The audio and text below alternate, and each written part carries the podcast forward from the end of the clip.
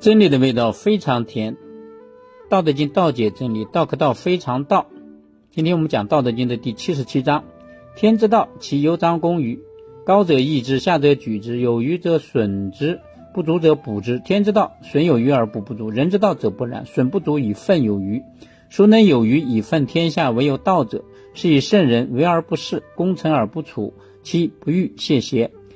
这一章呢，就是倒数第二个字啊。我们经常念看见的见啊，它这个多音字在这个地方呢，它是念谢啊，就是写谢表现的意思。天之道，其犹张弓于啊，所以老子圣人呢，做了个比喻，就是天呀，它所蕴含的这个道的规律和法则呢，就好像张开的弓要射箭的道理是一样的嘛。是什么样子呢？啊，就像我们射箭的时候。高者抑之，下者举之嘛。你这个弓抬得高了的话，你就压制它一些；如果弓抬得低了的话，就抬起来一些。有余则损之，不足则补之嘛。如果使用的力量啊多余的话，就减少它嘛。比如说你的弓拉得太满了，你就把它放松一些；如果使用的力量不足的话啊，你就补充一些。天之道，损有余而补不足嘛。天所蕴含的这个道理和法则呢，就是减少多余的，但是要补充不足的嘛。人之道则不然啊，那人呢所使用的这个途径方法就不是这样的了啊。有时候它是跟道天道是反着的，就是叫什么损不足以奋有余，什么意思呢？就是减少本就不充足的方面，用来供给存在多余的方面。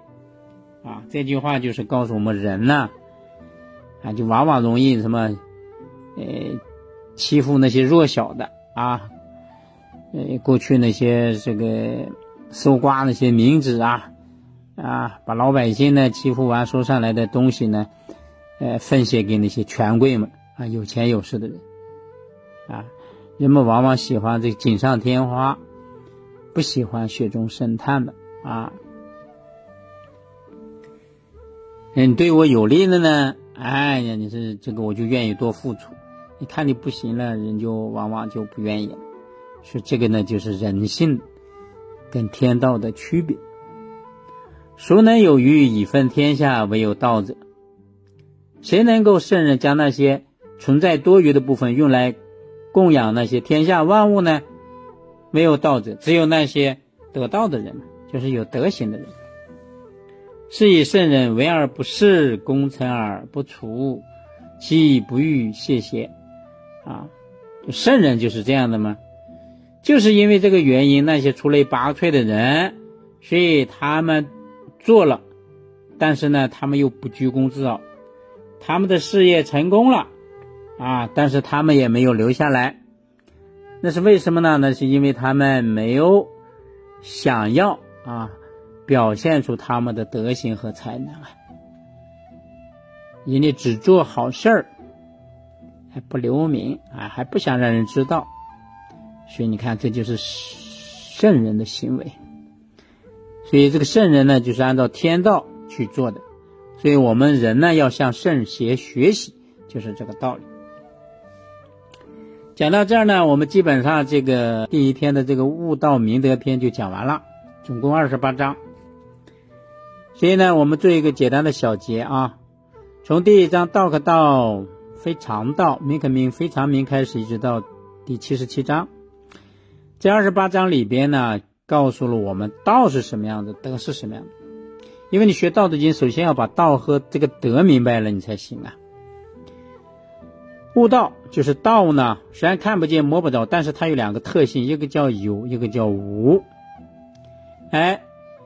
有呢，就是在万物万事当中都有它的存在；无呢，就是它不表现出来，但是呢，它又无时不在。就像刚才我们讲的，他做了好事儿，他又不说，哎，这就是道的特征。他做了善事儿、好事儿，他不主宰，也不居功自傲，但是呢，他也不冒头，啊，不逞勇好能。所以呢，我们好好把前面这二十八章大家总结一下啊，然后呢，做成自己的笔记，变成自己的语言，用在你工作和生活上。那我们以后呢，再讲呢，就讲《道德经》的第二个篇章了。哎，老子把它用在这个修身养生篇上，就是我们明白了这些道理了，那我们怎么办？我们是不是要干以天下为己任呢？啊，你要为家庭、为社会、为国家做贡献了。那做贡献的时候，你要有个好的身体啊，啊，修身齐家平天下嘛，先把身体搞好。那么接下来的第二篇呢，我们就要给大家讲啊，修身养心篇，希望大家继续收听，福生无量。